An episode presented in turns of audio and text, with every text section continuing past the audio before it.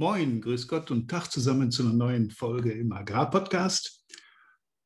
Heute mit dem im Vertrieb durchaus wichtigen Thema Besitzt du genug Empathie? Was das für dich bedeutet und was das im Vertrieb auch bewirken kann, erfährst du in der heutigen Folge. Viel Spaß dabei.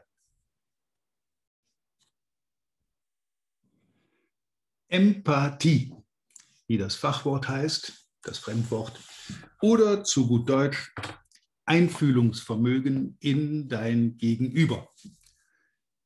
Warum ist das wichtig im Vertrieb? Im Vertrieb hast du es äh, ja häufig mit wechselnden Menschen zu tun. Und der Moment, in dem du Kontakt mit diesen Menschen hast, ist ja nicht immer wie bei dir zum Beispiel vorbereitet, sondern die leben ja auch alle in irgendwo ihrer eigenen Welt und haben ihre eigene Wahrnehmung.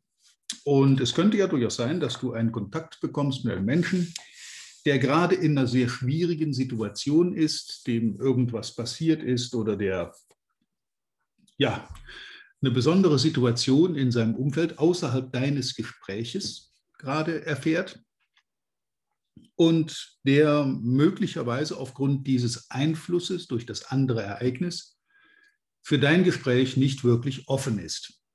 Gut, jetzt hat man einen Termin vielleicht und dann hat man sich eben doch dazu durchgerungen und setzt sich dann zusammen. Du stellst aber fest, dass das Gespräch sehr stockend läuft, dass die Themen nicht so wirklich äh, beim anderen ankommen und dass du auf wenig Feedback und wenig Rückmeldung bei ihm stößt oder bei ihr.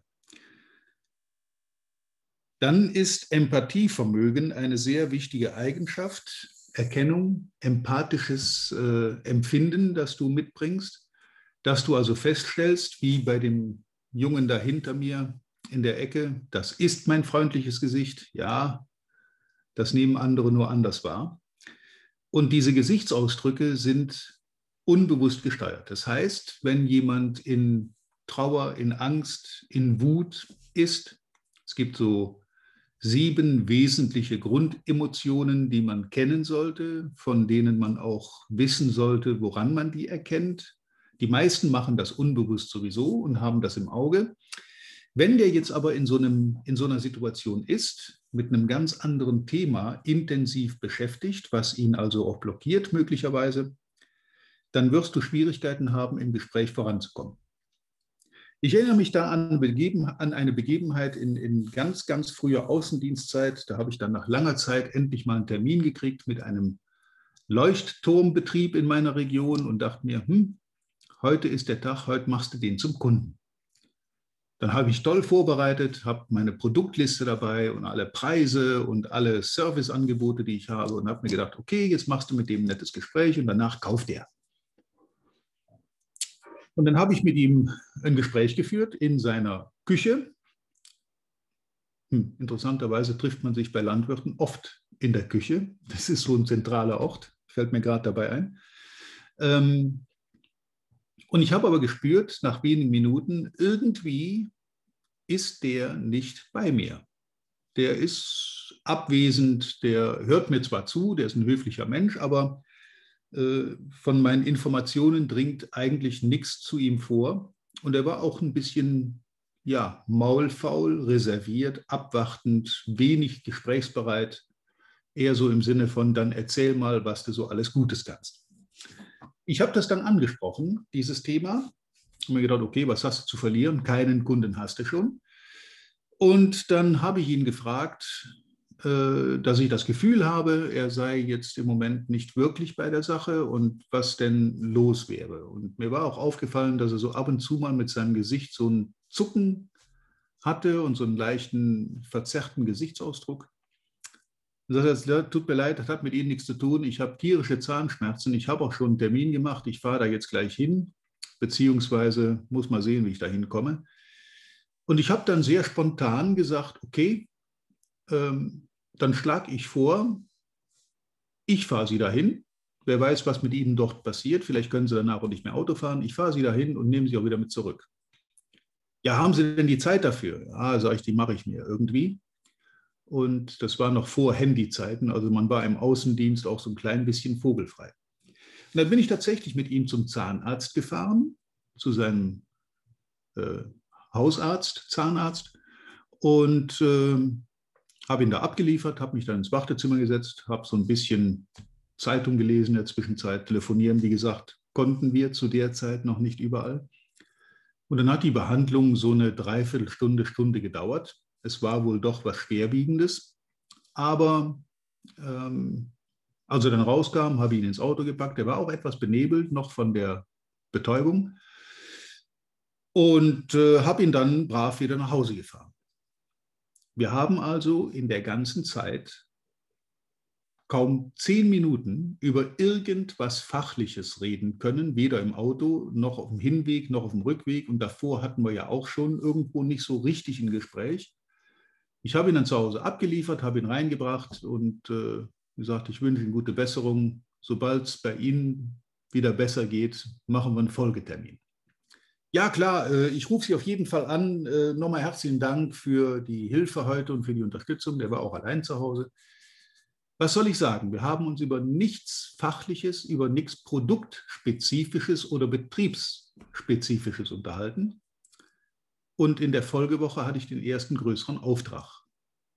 Aus dem Kalten, einfach so. Ja. Empathie. Hineinfühlen, Einfühlungsvermögen in dein Gegenüber.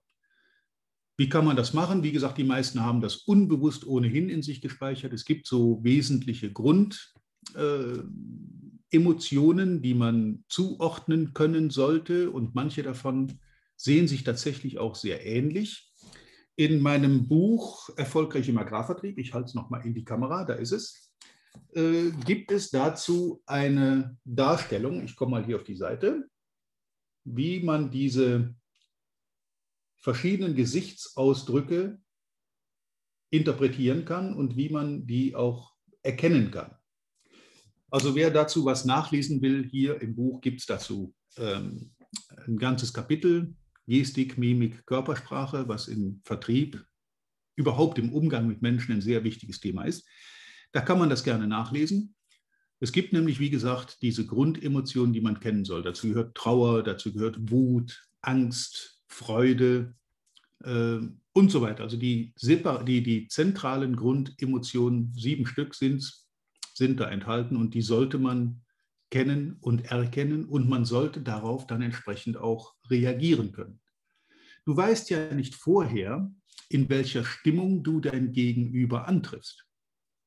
Relativ leicht ist es, wenn du die Person eine längere Zeit kennst, dann kennst du sein normales Verhalten, seine Baseline, also das ist sein normales sich geben. Und dann fallen die Abweichungen davon natürlich schneller auf, als wenn du auf eine fremde Person triffst, die du nicht kennst, wo du nicht weißt, wie der sonst in seinem Leben sich darstellt. Deswegen auch das Schild, wie gesagt, hier hinten hinter mir in der Ecke. Das ist mein freundliches Gesicht und es kann durchaus sein, dass manche das missinterpretieren. Warum das wichtig ist, habe ich schon erwähnt.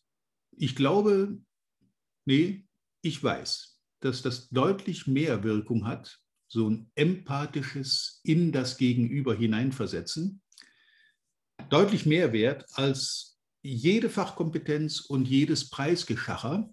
Denn wenn du dich auf den Gegenüber einstellen kannst, auf seine Situation, auf die Situation auf seinem Betrieb und das, was ihn im Moment am meisten beschäftigt, was ihm die meisten Sorgen oder Ängste bereitet, wenn du mit diesen Themen umgehen kannst, und ihm da möglicherweise auch Lösungen, vielleicht durch dein Produkt oder deinen Service anbieten kannst ähm, und die dann auch noch schön verpackst, so dass das zu seinem Problem, zu seiner Situation passt, dann ist der Verkauf zu einem hohen Prozentanteil bereits getan, bevor du über irgendwelche Fachhintergründe, Kompetenzen oder Preise gesprochen hast.